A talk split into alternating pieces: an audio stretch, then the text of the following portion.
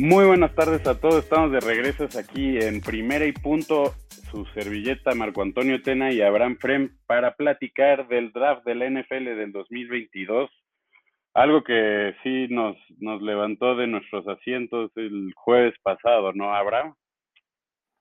Sí, ya hacía falta, hola a todos, de regreso aquí a, a Primera y Punto, pero sí, como bien mencionaste, eh, ya, ya tenía un rato del, del, Super Bowl, habían pasado algunos movimientos, eh, algunos trades importantes, pero bueno, ya llegar al draft es como el, mero mole. Entonces sí, la, la verdad como que eh, despertó un poquito de, de, pasión también otra vez en mí como ya estar pensando en fantasy en la, en la próxima temporada y en los nuevos jugadores que llegaron a la liga. Sí, sin duda alguna, ¿no? Es como el draft, la primera pues, la primera llamada del fútbol americano otra vez, el regreso hacia el fantasy. Yo sé que faltan unos días todavía para septiembre, pero pues creo que ya todos lo estamos este, empezando a saborear, a añorar. Ya viene, viene pronto y pues justo vamos a platicar hoy del draft, pero antes de eso vamos a, a platicar una de las noticias más relevantes del día de hoy. Yo, la verdad, pues me vengo enterando, más allá de la, de la notificación de Sleeper, que pues de Andrew Hopkins fue suspendido por los eh, primeros seis juegos de la temporada, ¿no? Una violación en la en las reglas de sustancias prohibidas, ¿no? Mi queridísimo Abraham. Sí, es, es, es, una, obviamente es una muy mala noticia para Arizona. Me, me quiero imaginar que ellos ya sabían de, de esta noticia antes de, del draft, porque hicieron ahí un, un, un hizo un, un trade muy interesante eh, Arizona, que ahorita vamos a, platicarles. Pero sí, es, es, un golpe fuerte para, para la ofensiva, para Kyler Murray. Eh, pero bueno, también es, un cuerpo de receptores eh, bastante interesante, que, o sea, sí, sí dependen de, Andrew Hopkins un poco, pero creo que hay, buen talento en la ofensiva alrededor y, y van a poder eh, tapar un poquito ese problema en las primeras seis juegos. Bueno, a mí me sorprendió mucho esta noticia porque pues de Andrew Hopkins fue muy vocal durante la temporada del COVID del 2020 que, que su templo, su cuerpo es un templo. Para él es la máxima expresión de respeto, por eso no se quería vacunar en contra de, de bueno, para protegerse de la COVID. Y entonces, para mí, esta su suspensión me parece algo muy fuera de lo común con un jugador como de Andrew Hopkins, que siempre ha sido como muy respetado en su, en su comunidad. A mí me, me, me huele a que pues puede haber sido alguna medicina con un ingrediente ahí que, que no está permitido y na, nada más no sabía, porque pues la verdad seis, seis, seis juegos no es tanto, ¿no? O sea, sí estamos al tanto de, de, este, de este trade que hizo, que hizo los Cardinals para tener un, un, un cuerpo mucho más amplio, mucho más robusto de receptores, pero sí, no creo que, pues para mí esos seis juegos hubieran sido totalmente definitivos para decir, pues vamos a agarrar a Marquise Brown, ¿no? Sí, totalmente. O sea, creo que, que, Arizona ya estaba un poco enterado, me imagino, como dices, eh, pudo haber sido un, un error de Hopkins, no estaba bien informado al momento de tomar alguna vitamina, algún medicamento, y el, cosa que ya hemos visto, ¿no? sí, o sea, cosa que ya hemos visto en, general como en el deporte en, en, varias ocasiones, lo vimos con Sharapova también una vez, o sea, es, es, son cosas que pasan, no, no sé si esta es la, la, la, situación de DeAndre Hopkins, yo me quiero imaginar que sí, como tú dices, es un jugador que pues normalmente siempre destaca por, eh, por, por ser bien, bien regido, digamos, ¿no? Y siempre se, esfuerza eh, y lleva ya varios años en la liga. Entonces sí, sí creo que, que, pudo haber sido ahí un, un, pequeño error. Pero creo que sí, como dice, Arizona ya estaba eh, enterado, yo creo, entrando al draft y por eso terminan haciendo este intercambio con Baltimore. Bueno, pues platiquemos un poco entonces de este trade que hicieron los, los Cardinals por Marquise Brown. Eh, eh, Jackson estaba muy enojado en Twitter con, con este cambio de Marquise Brown. Eh, ¿qué, ¿qué, efecto tiene esto para, pues, tanto de Andrew Hopkins, tanto para Marquise Brown, en, en términos de fantasy? Eh, pues creo que es, es, es un impacto grande. Eh, voy a empezar un poquito con Lamar Jackson, porque sí, él, él corre mucho y no lanza tanto el balón, pero creo que no tener un arma como Marquise Brown tan rápida que te puede eh, abrir el campo como él lo hacía, creo que va a ser un poquito eh, más difícil para, digo, más, sí, un poquito más difícil para Baltimore mover el balón y un poquito mejor a las defensivas para defender lo que es el ataque terrestre de, de Lamar. Creo que para Marquise Brown es, em, eh, creo que se, se, beneficia mucho obviamente de estos eh, seis juegos que no va a estar Hopkins. Él es, es, un jugador muy rápido, sabemos que tiene la capacidad, sí soltó algunos pases el año pasado, eh, se volvió un poco eh, viral estos juegos de Marquise Brown donde soltaba pases, pero creo que en esta ofensiva con, con Kyler Murray, que es un coreback eh, similar a Lamar Jackson en, cuanto a te puede ofrecer buen juego terrestre y buen movimiento con los pies, creo que le va a ayudar mucho a, a, a, Kyler Murray y obviamente, pues especialmente sin, sin DeAndre Hopkins, pues va a ser una gran ayuda, pero sí creo que hay eh, buen talento en Arizona como para sacar adelante las primeras seis semanas. Bueno, pero a ver, aquí los Cardinals dan una primera ronda, seis picks después de lo que Filadelfia dio para conseguir a AJ Brown, ¿no? A ver, platiquemos tantito de esos dos trades que ocurrieron el día del draft.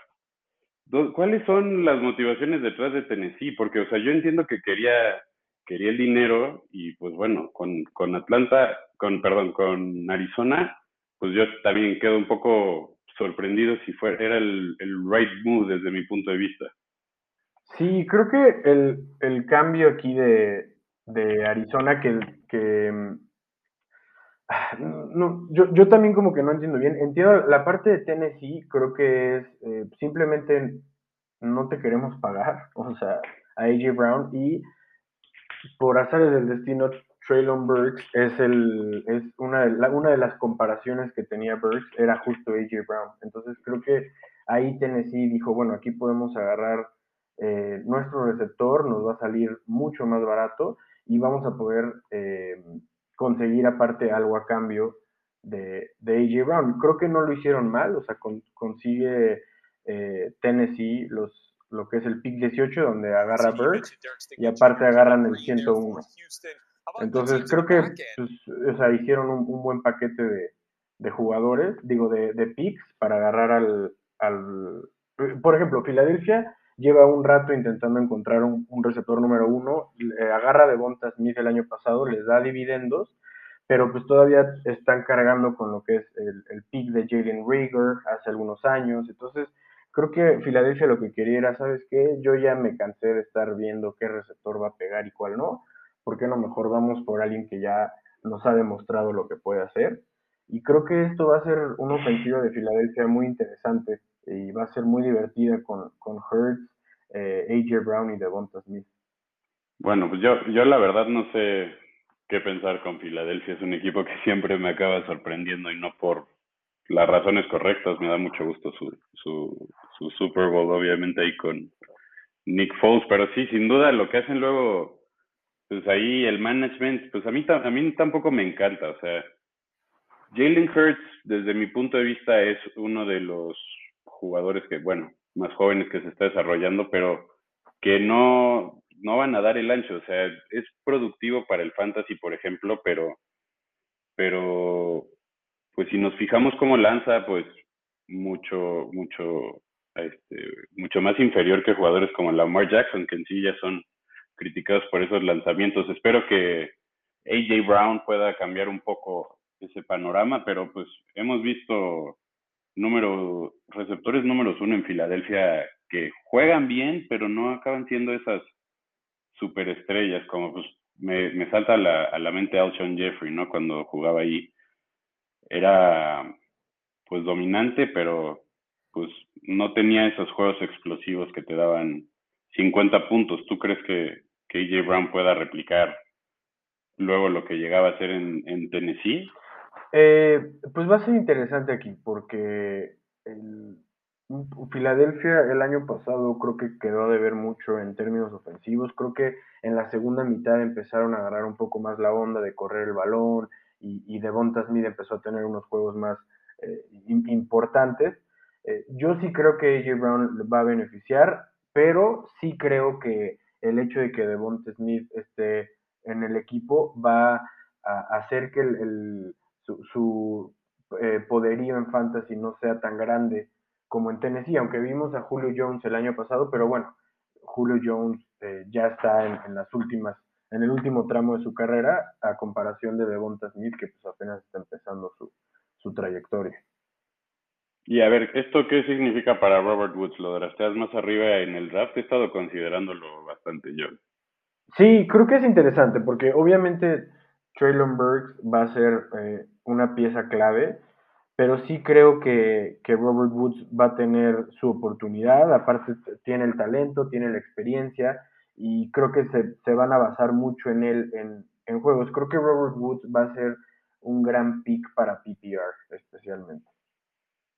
Sin duda, es que ya es muy, es muy común que solo puedan florecer los receptores en un pues en un cuerpo de receptores que tiene dos estrellas, ¿no? O sea, uno con uno ya no es suficiente porque el double coverage pues ya se los echa y no hay forma de, de conseguirlo. La verdad yo sí prefiero un jugador que esté con otro muy buen receptor y se estén ahí pues intercambiando el dúo dinámico que, que uno, uno dominante veremos cómo se desarrolla Tennessee y Filadelfia creo que son dos equipos importantes a seguir y a considerar en el draft, en el draft que viene este año. Pero pues a ver, vamos a platicar del draft del NFL, que sin duda mm, a, mí me llamó un poco la atención que no habían grandes nombres, no habían muchos equipos que, que querían estar hasta arriba del, del draft, pero aún así, pues al principio no vimos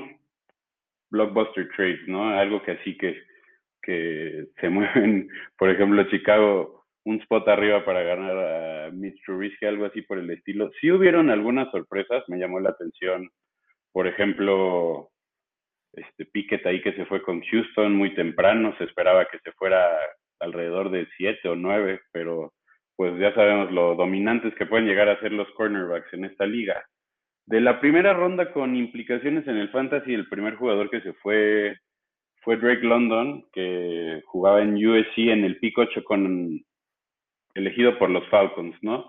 Que también vamos a platicar un poco más tarde del de, que, ganó, que agarró Atlanta, pero pues, pues, es clara la reconstrucción, es clara es claro el camino hacia donde van y en esos planes claramente no está contemplado Calvin Ridley por ahorita. Ellos dijeron, pues vamos a salir a buscar esa estrella, no, no lo vamos a esperar. Necesitamos conseguir este, pues un jugador que vaya a tener ese mismo impacto. Curiosamente, Drake ganó su, su apuesta, compartieron que, que Drake apostó creo que 400 mil dólares, algo así, que Drake London iba a ser el primer este, receptor de, del draft. ¿Cómo lo, ¿Cómo lo viste tú? Híjole, pues creo que en, términos de, de, mm, pues de estadísticas, sí se me hacía uno de los eh, receptores más cotizados que iba a haber en el draft. Eh, creo que un poco en, la parte de, talento veo a otros receptores un, poco eh, con un, pie arriba de Drake London, pero creo que es, es un gran lugar. Este, es, un equipo que nos ha demostrado a lo largo de los años que puede tener receptores importantes en fantasy. Creo que va a ser una muy buena pareja este, con Kyle Pitts en, el campo y una vez que regrese Calvin Ridley, si es que eh, sigue con, Falcons, pues va a ser una, ofensiva muy interesante. Como dices, también agarraron un quarterback más tarde que ahorita vamos a hablar un poco más de eso, pero Atlanta eh, en general la ofensiva me gusta para el futuro, creo que tienen, tienen buenas armas que desarrollar y, va a ser una ofensiva eh, bastante importante en fantasy. Sin duda, y también después de eso se fue Garrett Wilson de Ohio State a los Jets en el pick 10, los Jets que desde mi punto de vista tuvieron un gran draft, algo que no los caracteriza, este, creo que management lo, ha hecho bien y se empezó una, una pues, run de muchos equipos y en ese momento dio, dio o sea, los, los Saints, Mickey Loomis, su general manager, dijeron, nos tenemos que mover al 11, ¿no? Entonces, pues, los Saints se intercambiaron al pick 11 para agarrar a, a Chris Olave. Efectivamente, o sea, ya ni sé cuántas picks dieron, porque para llegar al 16 también habían hecho varios picks. Lo que me gustó mucho es que mantuvieron el 19 y ahí agarraron un offensive lineman, pero Chris Olave, la gente está bastante emocionada en, en Nueva Orleans, en especial como los beat writers y la gente de Nueva Orleans está, está emocionada. Estos dos receptores de, de Ohio State, ¿cuál desde tu punto de vista puede tener un mayor impacto? Eh, pues creo que Chris Olave. Eh, la verdad, a mí se me hacía un poco mejor prospecto, pero eso nada más en lo personal. Y siento que, eh, pues bueno, obviamente está entrando una, a un mucho mejor esquema ofensivo que tiene ya mucho más ritmo y varios años de, de, de entregarnos fantasy como son los Saints a comparación de los Jets y es ofensiva. Pero, como dices, los, Jets no lo hicieron nada mal. La ofensiva, se, ahorita vamos a hablar de, otro pick también muy importante que hicieron en la ofensiva, pero eh, ya tienen a Garrett Wilson con Elijah Moore, ya tienen eh, dos receptores muy jóvenes, tienen a su coreback de segundo año. Entonces, es, es una ofensiva que, que si, si, logra a conectar, va a ser muy importante.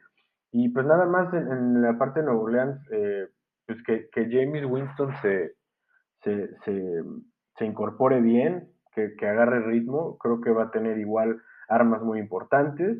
Y, sí, como dices, creo que Saints vio que, se estaban yendo los receptores, se tuvo que mover, querían a alguien y pues agarraron a, al que querían, yo creo. Y a ver, pues platícanos un poco más de Jameson Williams, porque pues tú me habías, lo platicamos antes y tú me dijiste que este era tu, pues era mi gallo. Prospecto favorito. Sí, sin duda. Y yo, yo lo vi también bastante fuerte. O sea, Alabama siempre ha sido caracterizada por sus grandes receptores y se fue un pick después. O sea, Mickey Loomis tenía la razón. Se iba a ir en el 12 eh, Chris Olave, ¿no? Se acaba yendo Jameson Williams. ¿Qué piensas de, de, de, esto? Porque pues estaban medio convencidos, ¿no? Con Amon Ra St. Brown. Sí, o sea, aquí creo que nada más es lo, que estábamos hablando, ¿no? Mejorar tu ofensiva, creo que aquí, porque Detroit sí se mueve en el draft para, para, para agarrar este pick 12 y agarrar a Williams. Em, es, un, es un talento excelente, gran velocidad en Alabama, eh, y ha hecho unas jugadas increíbles y aparte creo que venir de una universidad eh, como Alabama, bueno, como USC, Ohio State, estos, estos otros receptores que ya hablamos, te, da todavía más confianza porque son organizaciones que llevan mucho tiempo como hasta arriba en, sus respectivos campos y, siempre quieres como un jugador que, tenga el talento y que pues, esté formado en, una institución como Alabama. Entonces creo que Detroit agarró un gran jugador, muy disciplinado eh, y creo que va a ser una muy buena pareja con, con Amon Russell Brown. Creo que están haciendo eh, muy, muy buen trabajo para Jared Goff y, pues aunque Jared Goff no sea el mejor coreback, pues lo hemos visto triunfar con un buen esquema y buenas armas. Entonces creo que eh, creo que eso es lo que está haciendo Detroit para él y lo están haciendo bastante bien. Sí, creo que es un, una sneaky offense, if you ask me, la de Lions con de Andrew Swift y pues Jared Goff que como dijiste sabe deliberar con, con buenas armas, ¿no? Y el último pick del que me gustaría hablar en la primera ronda es Kenny Pickett, que pues es elegido como el sucesor de, de Big Ben después de haber sido coreback en Pittsburgh en el pick 20. Claro, una, un, draft que no ha sido caracterizado por, por pues, la abundancia de corebacks, pero pues, sin duda se esperaba que se fueran más, ¿no? Se esperaba, eh, existía una posibilidad de que Malik Willis se fuera en la primera ronda, de hecho se, se discutía si se, si se iba a ir con a los Saints o algo así. Pero al final acaban siendo Pittsburgh los únicos en agarrar un coreback que pues ponen en la contienda contra Mitch Trubisky después de que lo habían ilusionado un poco, ¿no? Creo que ya había soñado que iba a ser el starter ahí. Había siempre la posibilidad del draft, pero pues a ver, tú que vives cerca de, de fans de Pittsburgh, ¿cómo lo tomaron? ¿Cuáles son sus opiniones? ¿Qué efectos tienen esto para Deontay Johnson y, y, ¿cómo se llama? Y Chase Claypool, ¿no? Sí, creo que, creo que Pickett es de los más grandes ganadores de este draft. Y creo que en Dynasty es un, un jugador muy, muy importante porque si llega a ganar ese trabajo y a lucir bien, híjole, es que las armas que tiene Steelers, o sea, no solo agarraron a, su coreback que, quieren desarrollar, pero sino agarraron a, un par de receptores después, que creo que les va a ayudar muchísimo ya con todo lo que tienen. Tienen a Najee Harris, eh, mejoraron la línea ofensiva, tienen una muy buena defensa, tienen buen cocheo. Entonces, creo que, creo que Kenny Pickett llegó a la mejor situación posible. Eh, como dices, se creía que Malik Willis se podría ir antes, que alguien se iba a mover, eh, o sea, de, todo, ¿no? Atlanta necesitaba coreback, estaba Nuevo Orleans, había, varios equipos que, podían eh, moverse y agarrar. Creo que aquí lo que caracteriza el draft son, es como el tiempo de mentir, ¿no? Es como, no, pues a mí me encanta Malik Willis y, y demás y demás, y de repente lo, se va hasta la tercera ronda, ¿no? Entonces, creo, creo que Kenny Pickett era el que querían desde el principio. Estuvieron ahí medio diciendo que otros nombres y demás, pero creo que Kenny Pickett les encantó cuando lo llevaron a las instalaciones y lo vieron eh, trabajar. Entonces, eh, yo la verdad no sé si, si, lo van a, va a estar ahí en la primera semana como titular. Creo que, que, van a darle la oportunidad de que se desarrolle y, de que vaya aprendiendo. Este, y pues sí, tiene una gran ofensiva, un, un Big Ben que tal vez no era de los primeros corebacks en irse en los drafts, pero siempre era un coreback que, te, tenía satisfecho agarrarlo porque sabías que iba a haber dos, tres semanas que se iba a volver loco. Entonces, creo que Kenny Pickett entra en, un gran, está en una gran posición para, pues ahora sí que para ser un jugador súper explosivo y muy importante en fantasy, pero sí, sí cabe recordar que pues eh, en, cuanto a este año, hablando así, el, este año luego, luego, tal vez no vaya a ser tanta diferencia, pero a, lo largo creo que Pittsburgh tuvo su, su coreback preferido. Bueno, para pues, darle un poco más de celeridad a la segunda y la tercera ronda, vamos a platicar de, de cuáles fueron tus, tus tres picks favoritos.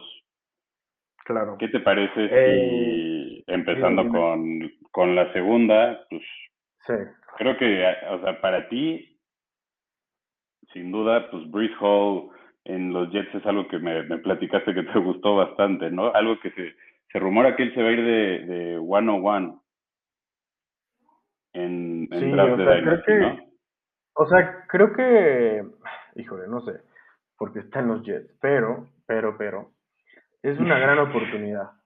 Justo, estamos hablando de, o sea, ese es el problema, como que ahorita los Jets están entrando a ese punto donde, donde queremos quitarnos esos estereotipos que tenemos de ellos de los años pasados, ya sabes, como que queremos empezar a creer y demás, y este es un buen comienzo, pero aún así, obviamente en, en términos de Dynasty, como dijiste, creo que Breeze Hall, si necesitas un corredor, pues tiene que ser tu, tu opción número uno, o sea, cayó, es, es, fue uno de los, sin duda es creo el mejor corredor de, de la clase de este draft, vi una estadística que la última vez que Breeze Hall jugó un partido sin anotar un touchdown fue en el 2019.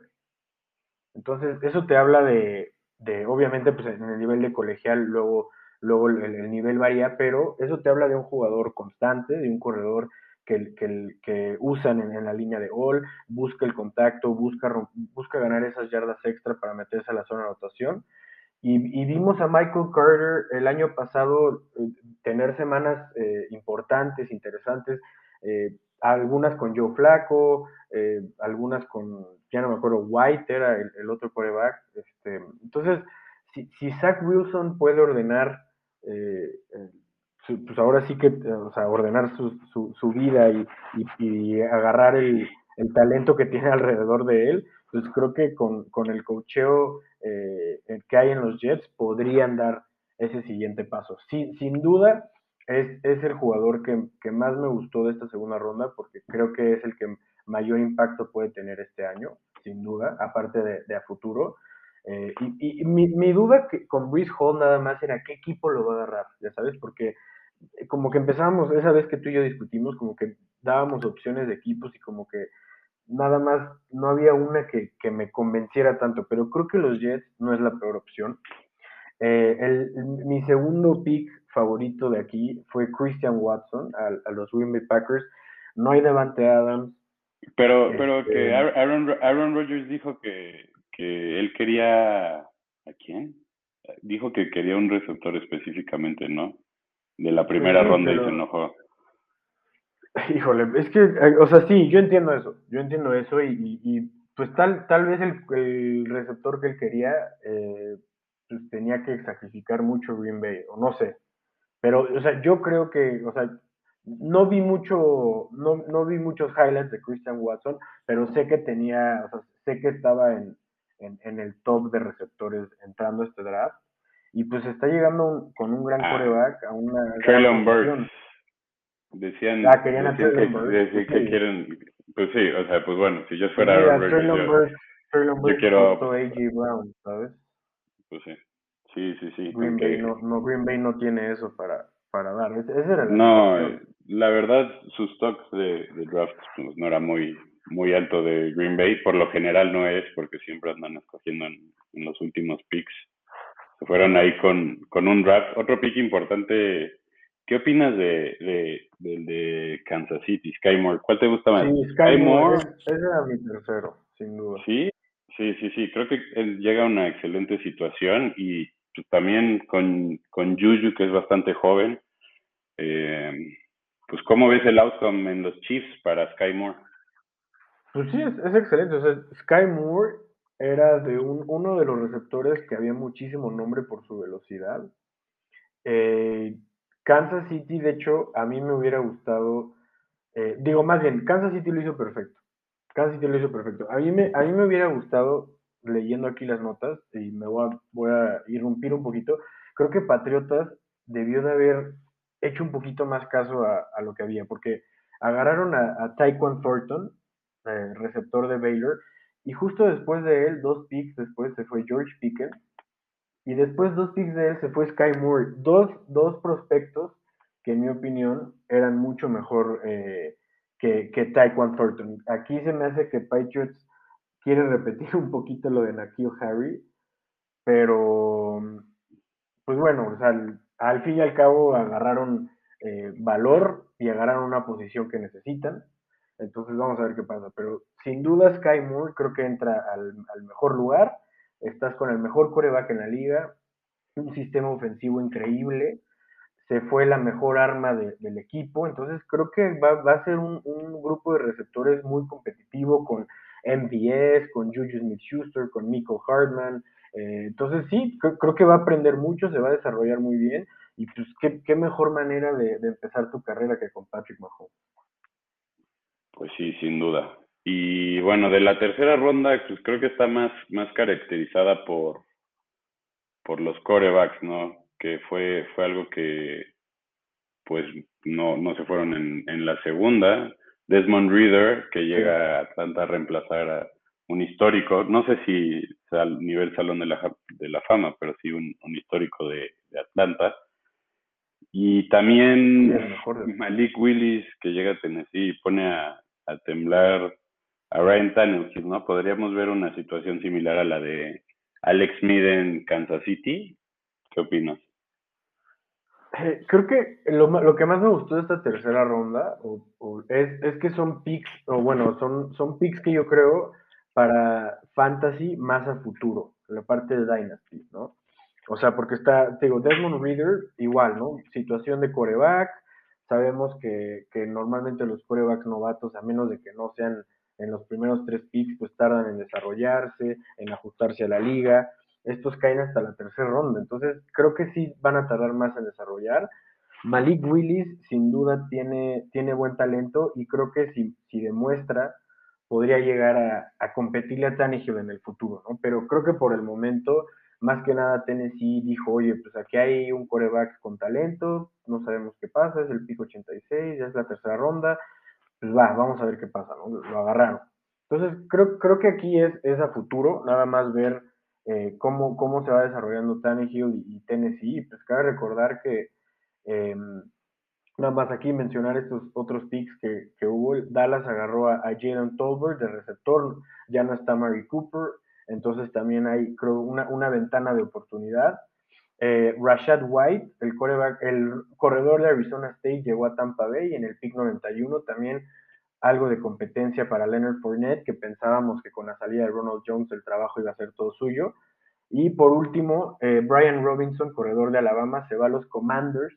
Y esto también, creo que eh, si, tenías confianza en Antonio Gibson, esto te la tiene que quitar por completo, porque regresaron a McKissick cuando dijeron que no iba a regresar y ahora draftean en la tercera ronda un corredor. Entonces sí, creo que, pero nada más recordar que estos picks son más para Dynasty, ¿no? Yo creo que estos corredores y estos dos corebacks en especial no van a ser tan relevantes en fantasy hasta dentro del próximo año y en adelante.